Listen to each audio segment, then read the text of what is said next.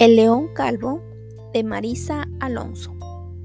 Hubo un león en la selva que se hizo famoso pronto porque nació sin melena y sin un pelo de tonto y creían en la selva que estaría acomplejado, pero siempre estaba alegre, rugiendo de lado a lado.